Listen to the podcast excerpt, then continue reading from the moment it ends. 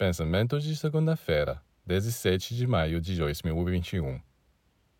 Na vida espiritual, você não deve se preocupar com o tempo.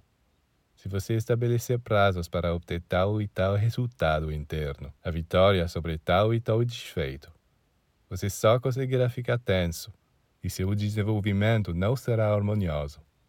Você deve trabalhar para se aperfeiçoar sem estabelecer prazos sabendo que tem uma eternidade pela frente e que um dia ou outro você alcançará a perfeição que deseja. Você deve parar apenas a refletir sobre a beleza do trabalho que realizou, dizendo para si mesmo: Como é tão bonito! Não me importa se leva séculos ou milênios para consegui-lo. Estou trabalhando. Isso é tudo.